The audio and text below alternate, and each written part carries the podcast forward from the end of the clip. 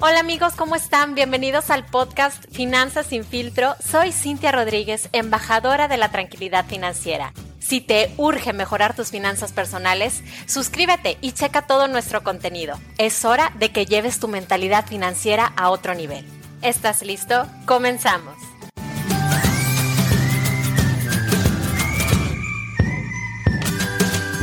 Hola, hola amigos, ¿cómo están? Bienvenidos a un episodio más de Finanzas sin filtro. Muchísimas gracias por estar el día de hoy acompañándome en este nuevo episodio. Hoy vamos a hablar de por qué gastas tanto, porque yo sé que vivimos en una cultura consumista y se nos ha hecho creer que tener más es ser más. Y claro que muchísimos caemos presas de este tipo de pensamiento, de este tipo de cultura, pero siempre hay maneras de encontrar un balance en nuestra vida en donde puedas disfrutar de tu dinero y de tu tiempo. Y es bien importante que tú entiendas por qué gastas tanto, porque no siempre es culpa de la publicidad. Hay otro tipo de factores emocionales que tienen un papel muy importante en el modo en el que manejas tu dinero. Así que la manera en la que gastas sí está súper ligada con situaciones muy específicas de tu vida que a lo mejor te han creado ya sea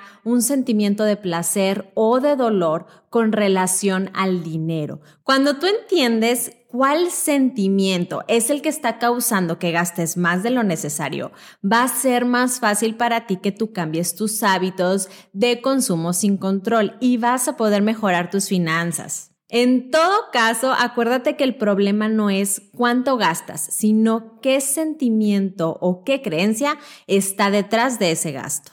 Así que aquí te van algunos de los factores que influyen en tus gastos. Vamos a empezar hablando de los factores externos, porque siempre es bien fácil empezar por ahí, echándole la culpa a alguien más de nuestros errores. Pero bueno, la realidad es que sí en nuestra cultura se nos enfoca mucho a gastar y gastar. Número uno, te puedo hablar de la publicidad. La publicidad es el método más efectivo para cambiar el pensamiento de muchísimas personas. Es algo súper antiguo, es algo súper poderoso que se utiliza en política, en religión, para que para implantar ideas en la mente de las personas. Todos los comerciales te venden una idea, por ejemplo, eh, aparatos para hacer ejercicio o cremas para belleza o tipos de shampoos o tipos de comida. Muchísimas personas compran estas cosas para tener los resultados que te prometen en la publicidad. Muchas veces también te ponen música mientras tú vas a comprar. Ese también es un truco que utilizan en las tiendas para hacerte gastar más, porque tu mente se distrae con la música y no te pones a pensar tanto en reflexionar sobre qué estás comprando. Entonces lo que tratan de hacer es crear como este efecto de placer que sí te induce a comprar. Es muy fácil para las personas caer en estos engaños de publicidad porque confían en que comprando tal o cual cosa van a tener ese milagro, ese resultado que les va a cambiar la vida. Entonces, si tú eres adicto a los comerciales o a la publicidad, definitivamente tienes que parar antenas porque este tipo eh, de objetos no te van a dar felicidad, no te van a dar belleza, no te van a hacer rico. Otro factor externo, además de la publicidad, son las tarjetas de crédito. Este dinero plástico que es una súper, súper tentación para que te pongas a gastar. Cuando tú pagas con una tarjeta, tú no tienes esta sensación de estar entregando tu dinero porque tú no estás contando los billetes. Si es una tarjeta de crédito, es peor. ¿Por qué? Porque tú estás gastando dinero que no tienes. La tarjeta te da la sensación de que vas a poder pagar lo que tú quieras y lo que se te antoje en cualquier momento y esto te va a dar un sentimiento de placer. Así que lo mejor que puedes hacer es deshacerte de las tarjetas de crédito.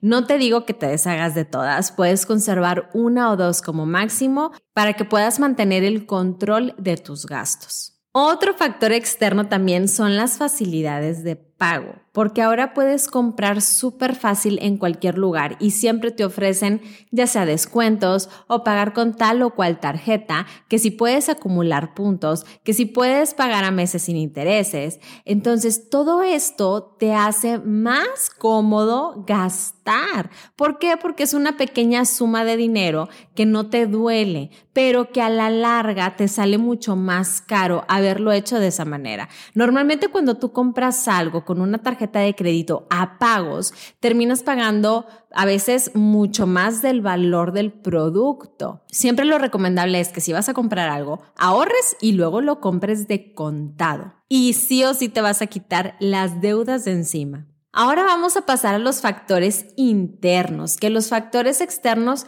claro que son muy fuertes, pero lo emocional con los gastos es súper importante. Tienes que entender por qué estás gastando tanto. Y si tú puedes entender que son las emociones las que controlan tus gastos, vas a poder cambiar tus hábitos.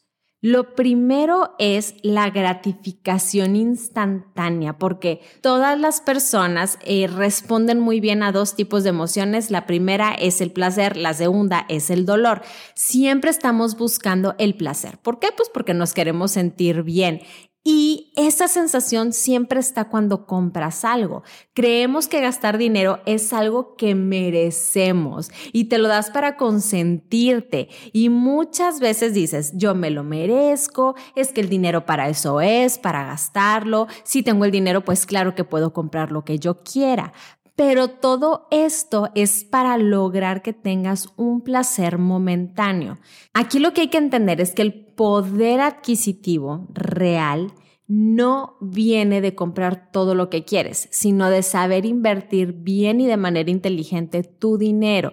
Así que no saques ninguna excusa y tienes que tener un plan de largo plazo para utilizar tu dinero en algo que te haga feliz. Otro factor interno es el no entender nada de finanzas. Hay muchas personas que no saben absolutamente nada acerca de la administración del dinero y como esto no te lo enseñan en la escuela, pues realmente no se preocupan, ¿no? Y lo que tenemos que entender y, tenemos que tener bien claro es que manejar el dinero es tan importante como ir a la universidad. De verdad necesitamos aprender a controlar el dinero, a saber cuánto gastamos, cuánto queda de nuestro sueldo y sí tener un sistema de ahorro muy claro que podamos seguir y también educarnos para empezar a invertir. La verdad es que es simple. Lo que tienes que hacer es no dejar que otras personas controlen tu dinero. Tú tienes que empezar a educarte y tienes que ver cómo puedes gastar menos pero viviendo mejor. Otro factor interno es enfocarse en lo que entra y no en lo que sale. Muchas veces crees que el sueldo es esta fuente eterna de dinero, además de tus tarjetas de crédito. Ya te hacen pensar que puedes gastar lo que tú quieras, pero pensar de esta manera es una excusa que tú te pones simplemente para gastar más. Claro que todas las entradas de dinero son muy importantes, pero lo que es más importante es saber cómo gastar, ¿sí? Ganar dinero muchas veces es fácil. Lo que está más difícil es controlar la manera en la que este dinero se nos está yendo.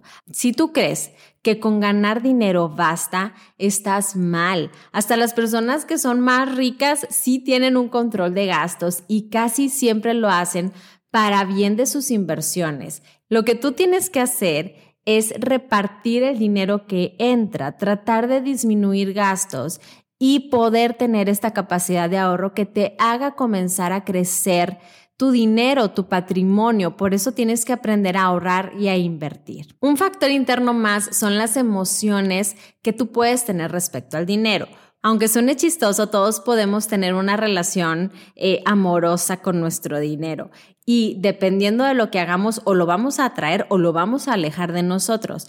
Todas las personas eh, que tuvieron a lo mejor muchas carencias cuando eran pequeños tienden a querer gastar mucho cuando son adultos para compensar todo lo que no tuvieron. O por ejemplo también están aquellos niños que son súper mimados, que se les da todo lo que quieren y que cuando crecen, como nadie se les enseñó qué es el dinero, de dónde viene, eh, cómo se tiene que cuidar, gastan todo como si no hubiese un mañana o como si nunca jamás se les fuera a agotar el dinero.